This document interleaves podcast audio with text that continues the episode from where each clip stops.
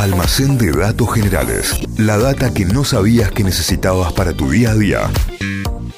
Bueno, tenemos el almacén, lo abrimos, claro que sí, está el SEO preparado, almacén de datos generales. Muy bien, vamos a hablar eh, de la Guerra Fría. Si pensamos en Guerra Fría, ¿en qué pensamos? En Estados Unidos, en la Unión Sí. Soviética, peleando por cosas. Por Claro, distintas cosas. claro. Algunas más pesadas, como la parte de la, la crisis de los misiles y demás, y algunas no tanto, como por ejemplo la carrera espacial, con Sputnik de un lado, con el programa Apolo del otro. Eh, que fue lo más llamativo, si se podría decir, lo más comercial, pero hubo un montón de peleas entre los dos bloques, y uno de ellos, sobre el cual vamos a hablar hoy, dejó como consecuencia el punto artificial más profundo de la Tierra. Un Atención. pozo. Vamos a hablar hoy del pozo súper profundo de Kola.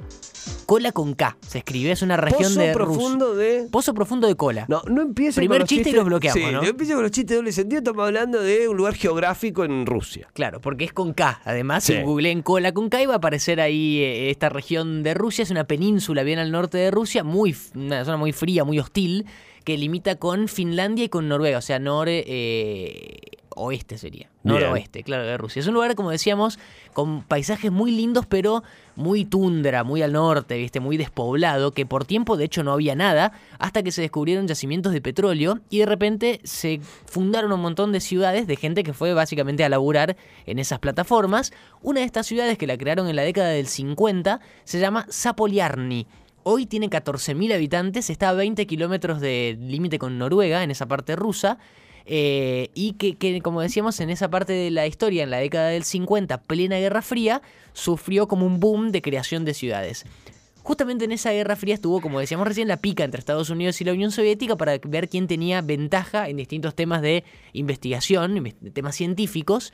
Eh, superar al otro era motivación suficiente como para empezar un montón de proyectos. Claro. Y eso fue lo que pasó, por ejemplo, en 1961 con un proyecto de Estados Unidos que se llamaba Proyecto Mohole. Eh, los soviéticos estaban ganando la carrera espacial, ponele, con Sputnik, con Yuri Gagarin como el primer humano en el espacio. Entonces Estados Unidos quiere contraatacar y fue el primero en pensar la idea en hacer un pozo muy profundo para estudiar la corteza de la Tierra.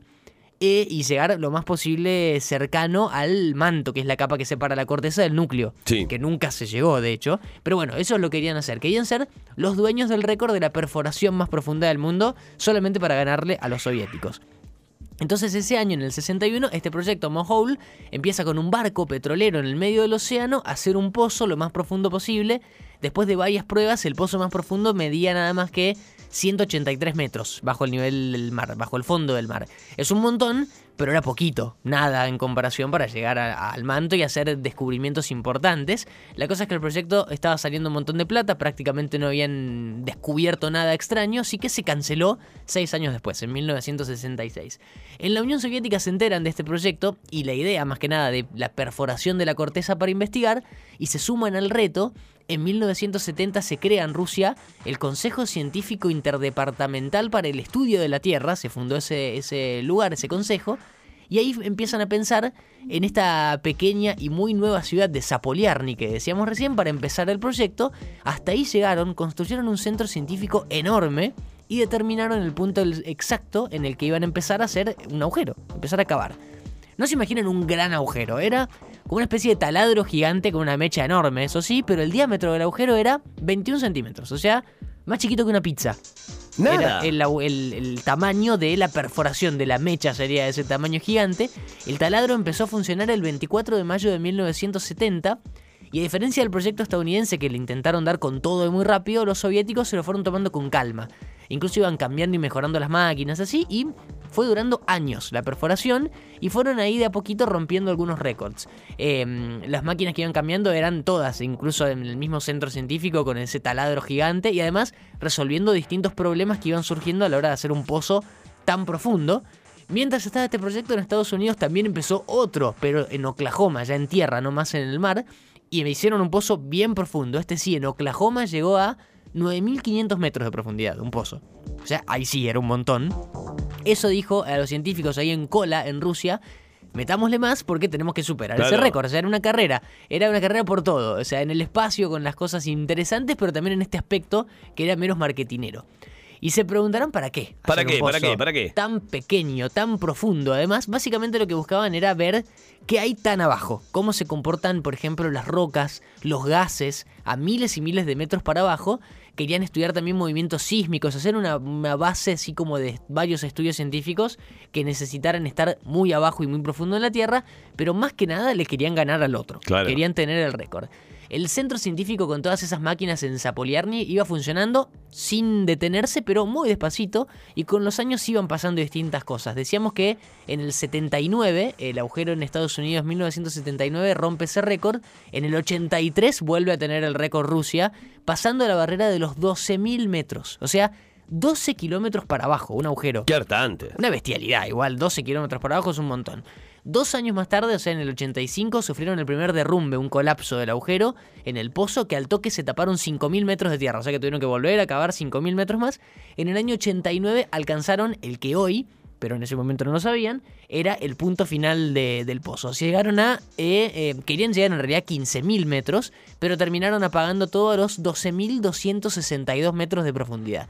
Esa es la profundidad oficial del pozo súper profundo de cola. Es el punto artificial más profundo justo de todo el planeta. 12.262 metros. ¿Por qué pararon? Por varios motivos. Primero porque dos años después de alcanzar ese punto se disolvió la Unión Soviética. Claro. Terminó la URSS, había menos plata para bancar el proyecto y además cuestiones Menos técnicas- guita para las boludeces. Claro, sí. Básicamente. Básicamente. Y además había un montón de cuestiones técnicas que se le empezaron a hacer muy difíciles de resolver a los científicos. Cuando llegaron a los 12.262 metros, ¿sabes cuánta temperatura hacía en el pozo? Casi 200 grados. Uh. 185 grados, mucho más de lo que habían calculado. Los científicos explicaban que a esa profundidad ya la tierra, lo que tenían que taladrar, se estaba comportando como plástico derretido, que era un material muy distinto por las temperaturas y demás. A las máquinas les costaba muchísimo más seguir trabajando y también les pasaba, y esto es muy loco, cualquier roca que intentaban sacar de la profundidad para estudiarla en la superficie, ni bien llegaba a la superficie se convertía en polvo por diferencias de temperatura, diferencias enormes de presión, 12.000 metros para abajo, no podían estudiarlas, así que tuvieron que diseñar todo un sistema para sacarlas en distintas condiciones para que lleguen enteras a la superficie. Era un lío, era muy complicado y no había más plata, así que se terminó de disolver todo. Un momento en el cual ahí decíamos se puso todo muy difícil, en el año 92 se clausura todo, algunas empresas privadas siguieron investigando el pozo, eh, pero nunca siguió más, haciéndose más profundo, quedó ahí clavado en los 12.200 metros y en 2008 se abandonó definitivamente. Hoy todo el centro científico parece un set de una peli post-apocalíptica de zombies, porque si googlean ahora el pozo de cola con K, eh, se van a encontrar con un montón de metales así oxidados tirados por todos lados, edificios a medio de derrumbar lo que era ese centro científico enorme. Y en cierto punto de ese sector, eh, un poco más de 20 centímetros de diámetro y una tapa, una placa de metal que tiene ahí unos, unos tornillos enormes, que es la tapa del agujero, que la, básicamente la atornillaron, la taparon y la clausuraron ahí. No hay ningún tipo de placa ni de monumento para recordar ese hecho científico soviético.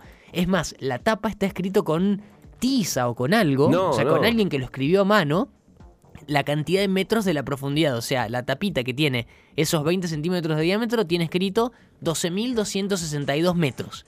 Y nada más.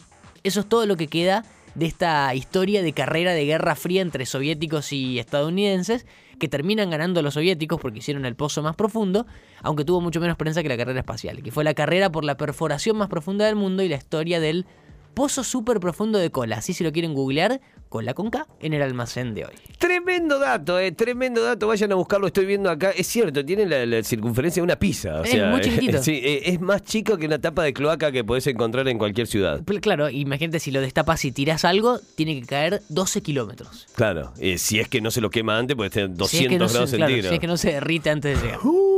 Una locura. El dato del almacén de datos generales del Santi Miranda, como siempre, estará en Spotify. Buscanos como Notify Diario. Ingresá ahí, escucha todos los podcasts, escucha el almacén de datos generales, compartilo. Y el domingo, así en la sobremesa de un asadito, decía, ah, ¿sabés que me enteré?